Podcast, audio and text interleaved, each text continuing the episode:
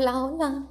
Antes de comenzar este podcast, te voy a invitar a que hagas una inhalación profunda, profunda, profunda. Guardes por unos segundos, abras tu pecho y exhales lentamente. Esto es Soul and Sex y yo soy Gemali Rodríguez, terapeuta tántrica. En este podcast estaré hablando de planta medicinal, de sexo tántrico, relaciones, emociones, religión y algunos tips que a mí me han ayudado. Todo esto desde mi perspectiva, desde mi yo consciente y a veces no tan consciente.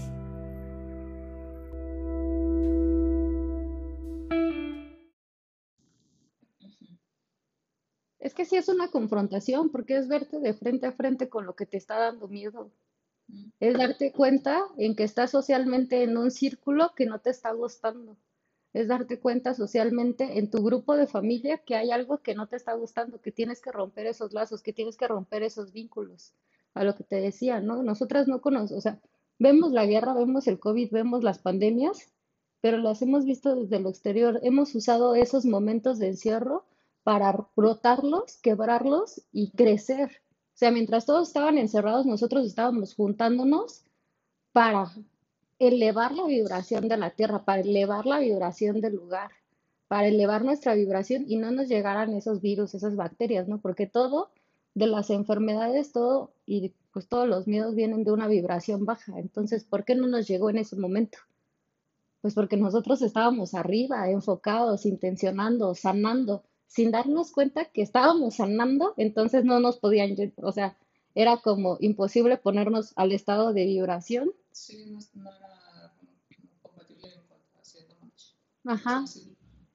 O sea, y ahorita yo creo que socialmente estamos pasando eso, ¿no? Como el sueño que te decía, allá afuera están todos peleándose por el agua. Hay cosas que no vamos a poder ocultar, pero desde dónde las queremos vivir, ¿no? Yo me quiero ir a la montaña, chinguen a su madre, ¿saben qué? Ustedes peleense por el agua, porque nos va a sacar de nuestro confort. Nosotros estamos en una zona de confort metropolitana, por ejemplo. Nos van a regresar a la naturaleza porque en la naturaleza sí que siguen teniendo agua.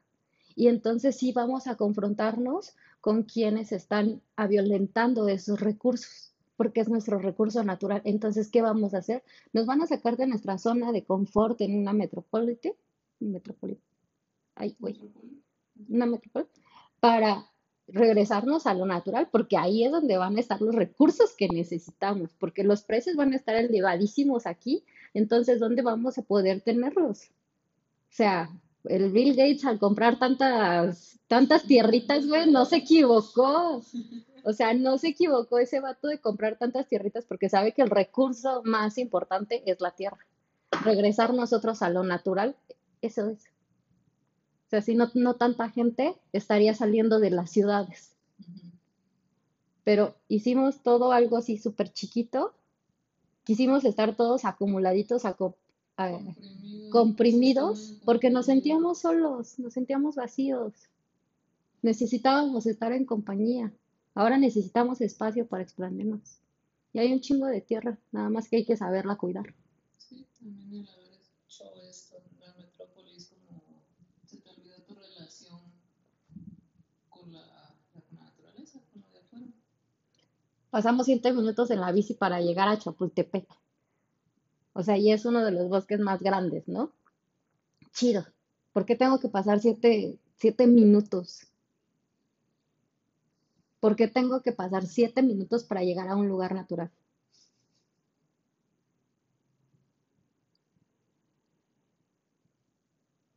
Cuando uno, el primer lugar natural en que existe soy yo.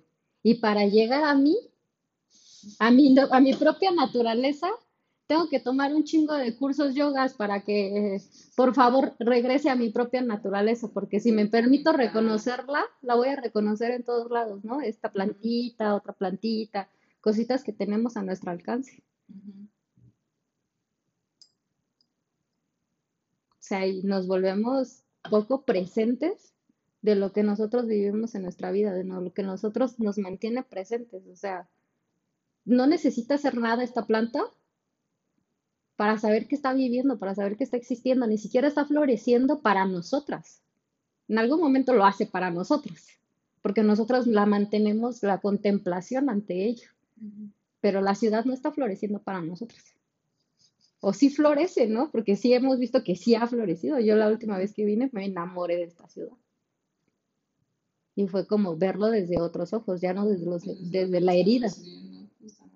Que si miento madres cuando alguien se me cruza en la, en la bicicleta porque, oye, tienes dos ojos y por qué no, o sea, eso es lo que no nos mantiene presentes, ¿no? A veces damos vueltas hacia atrás, no nos fijamos, no nos fijamos si vamos a tumbar a alguien y que a lo mejor no es nuestra culpa, pero lo estamos haciendo. Eso yo creo que también es algo que aprendí mucho con él. O sea, yo me di muchos pasos hacia atrás y dándome esos pasos hacia atrás, ¡pum! O sea, te empujé, perdón, güey. O sea, saber reconocer que no estaba dando, no, no estaba siendo consciente que yo estaba dando un paso hacia atrás y que en ese paso hacia atrás alguien podía estar pasando atrás de mí y le podía dar por accidente, tumbarlo de la bici. O sea, es como, chin. O sea, y es la bici de la vida, ¿no? Y ahí ya se me vino el psicodélico. Sí, es que así la vi. Ay, güey. Pues sí, es que yo creo que ya relacionarnos en el presente, yo a veces vengo con la música y la vengo escuchando todo, ¿no? Y nos cerramos de, el, del sonido externo y muchas veces lo pongo bajito. Y estoy escuchando que sean mantras, que sea un podcast, que sea esto, que sea el otro, pero estoy, era lo que te decía, mantener el contacto visual. La mirada siempre la traemos hacia abajo. O sea, siempre nuestra mirada está hacia abajo. A ver, tan siquiera la presencia te va a llevar a un estado de rectitud de tu espalda y la mirada siempre va hacia el frente pero tenemos miedo de mirarnos a los ojos, porque los ojos son las puertas al alma, o sea, todo el tiempo, no solamente miedo de tocarnos, ¿no? Sino miedo de vernos a los ojos entre otras personas. Y si me ves, ya me estás viendo mal, güey, no te estoy viendo mal. O sea, simplemente estoy en presencia contigo. Tampoco te quiero coquetear, pero tu falta de amor te hace ver que yo tengo un interés en ti. Y tu miedo, tu agresividad, está estás viendo una agresividad de mi parte, pero no está pasando. Simplemente yo estoy en presencia y tú estás reflejando o tu necesidad, o tu amor, o tu apego, o tu soledad, o lo que sea que tú estés reflejando. Pero cuando ya hay una expresión del sentimiento, cuando ya hay una expresión de la emoción, entonces ya se transfiere. Entonces yo te puedo decir libremente a ti, sabes que esta es mi línea, sabes que esto es así, y yo te veo así. O sabes que esto me está molestando de ti. Y nosotras, ¿cómo no lo llegamos a decir? O sea, no lo llegamos a decir muchísimo. Hey, flaca, ponte atención a esto. Hey, o sea, y ya hasta lo hacemos de broma, ¿no? Como ayer, o sea, yo te estaba diciendo, hey, pues ¿por qué no quieres que sepan, no? ¿Por qué no quieres que se enteren que es, o sea, vivimos en libertad de nosotros mismos, primero, no con el externo, no con lo externo, lo que importa es la familia, nuestro núcleo. Y mientras yo pueda ser tal cual soy con mi familia, en mi núcleo, entonces externamente ya rompí algo bien chido, ¿no? Que es algo que yo pues estuve rompiendo por, por muchos años. O sea, y ya lo viste, ¿no? O sea, ya lo viste, es como de, yo soy la misma persona adentro y hablo las mismas cosas y las mismas groserías frente a mi familia que son cristianos, ¿no? Y que ya los viste, o sea, ¿cómo son? O sea, son unas almas bien bonitas y me aceptan, ¿sabes? Porque entonces yo me doy cuenta que sí no están en una religión, sí están en el amor a Dios. Porque si hay un juicio que ellos tienen hacia ellos mismos, pero a mí me aman tal y como soy. Incluso me buscan, ¿no? Para, para que les dé un consejo, para que les dé un mensaje, para que les, les hago una meditación o algo. Y digo, qué chido, qué chido tener la oportunidad de crecer en un dogma donde yo soy el cambio, porque me permito ser yo, porque no quiero vivir con una máscara, porque hey, soy esto, tomo esto, hago esto, me gusta esto, me gusta Shibari, me gusta así, así, así, así, así. ¿No? Y he aprendido esto y ahora ayuno y ahora medito y ahora oro y ahora... es como, Sí es cierto, todas tus bases te las enseñan por algo. A mí mi familia fueron un núcleo que me enseñaron entre bases de apegos, traumas, esto, lo otro, pero que también me enseñaron cosas maravillosas como el ayuno, la meditación, la velada. Ahorita lo hacemos diferente, ¿no? Hacemos un ayuno, le ponemos la intención en la mañanita, ta, ta, ta, la tal hora, ¿no? Y lo integramos con algo físico. O sea, porque las bases de nuestra niñez, nosotros a lo como medida lo vamos integrando. Entonces, a mi ayuno ya le integro que yo tengo que sobrevivir y que me tengo que ganar y sentirme merecedora y agradecimiento en ese alimento. Qué chido. Ya le pongo una intención.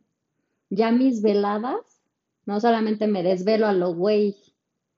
O sea, ya mis veladas se convierten en intenciones, se convierten en medicina para mi otro día, se convierten en descanso, cuando yo a veces no sé descansar de día.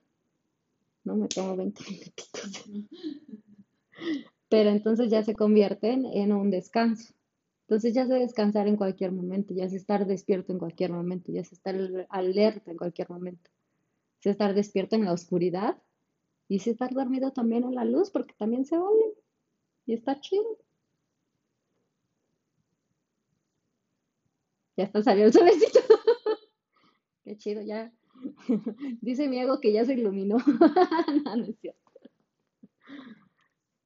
Son cosas chiquitas que a veces no vemos, ¿no? Que no estamos prestando atención. Chida plática. Creo que hablé más yo.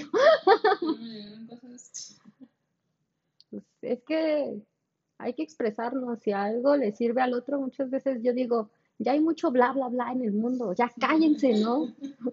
Ese día que yo dije, ya cállense, o sea, ya, ya cállate, deja de hablar, empiezo a sentir, empiezo a estar en presencia, pero que digo, no, es que a ver, espérate, si hay un ruido allá afuera, que ese ruido no está siendo consciente y que nada más están aventando caca, pues hay que aventar ruido consciente. O sea, hay que aventar vibración, porque nuestra voz es vibración, porque hay que ver desde dónde estamos respirando y enfocarla, ¿no? Una parte de hoy que era lo de que les puse que jadeaban. Es que hasta en una relación, por eso yo baso todo en el sexo, ¿no? En una relación sexual, ¿qué es lo que la mayoría de la gente hace? Estás jadeando. A ver, inhala penetra la vida y siéntelo. Ah, es muy diferente a que si nada más te estás cansando y lo estás haciendo en modo automático, como de tiene que venir esto, o se tiene que venir, o me tengo que venir. O sea, ya entra un estado de profundidad de tu ser con otro ser, ya viene en un éxtasis. Si esto es con toda la vida, ¿no? Ahorita no estás comiendo esta comida nada más de un modo superficial, O sea, ya no la estamos comiendo de una manera superficial. ¿Por qué? Porque ya está intencionada. ¿Por qué? Porque ya tenemos una voluntad. ¿Por qué? Porque ya estamos viendo qué estamos integrando a nuestro cuerpo y de qué manera. Ya no está siendo así. Y esa es la relación que tenemos desde, desde la cama, desde que crecemos, la comida y bases del tantra. O sea, mis primeros cursos, neta, me ponían a, a, a oler el chocolate. Y ahí estaba yo y huélelo. ¿Y cómo se siente el chocolate? Y mira qué rico, pero qué chido, porque por eso tengo la integración de la comida. Y por eso en todas las prácticas que estuvimos haciendo, que estuve haciendo un montón, meterles la comida, ella, alimentate sano, ella, tu cuerpo, tu templo, tus sensaciones, esta parte entre que es picoso y que es dulcecito. A ver, permítete sentirlo, ¿no? A mí me aburría a veces con el chocolate. Ah, cuando me dan chocolate rico quedó chido. Pero, o sea, aprender tantra es algo tan básico como leer un chocolate. Nada más. Observarlo, ver su olor, sentir su textura, o sea, su sabor. Incluso si tienes en barrita y truena, escucharlo. Qué rico. Y así se aprende tantra y nosotros acá queriéndole poner tantas cosas, ¿no? Al tantra se aprende con un chocolate. De hecho, ya está. O sea, y es que hay hasta momentos de oscuridad, porque por ejemplo, esto que te estoy diciendo del chocolate, la maestra que me lo enseñó, que fue en un curso en línea, se suicidó, güey. O sea, entras en un, o sea, entrar a los extremos de tu vida, vas a saber si te quedas ahí o no. O sea, tienes que tener un gran valor para meterte a un extremo y saber que tienes el valor para sacarte de aquí. Como tanta luz me ciega, como tanta oscuridad, me, también me ciega. Las.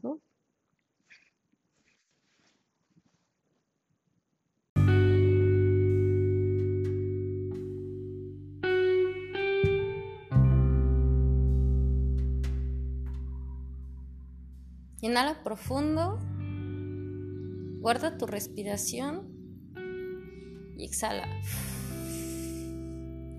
Este fue un episodio de Sol and Sex. Espero que algo de lo que haya compartido el día de hoy te haya resonado, te haya servido de espejo. Y si fue así, te invito a que tomes una pluma y papel y puedas hacer una introspección de qué fue lo que te llegó a ti. Recuerda que la introspección es una llave para conectar con nosotros mismos y conectar con las personas que tenemos a nuestro alrededor. Espero que el día que hoy estés manifestando para ti y que hoy estés creando en tu realidad sea un día maravilloso, maravilloso y que puedas poner en tu realidad todo lo que deseas. Te mando un abrazo y muchas, muchas, muchas bendiciones.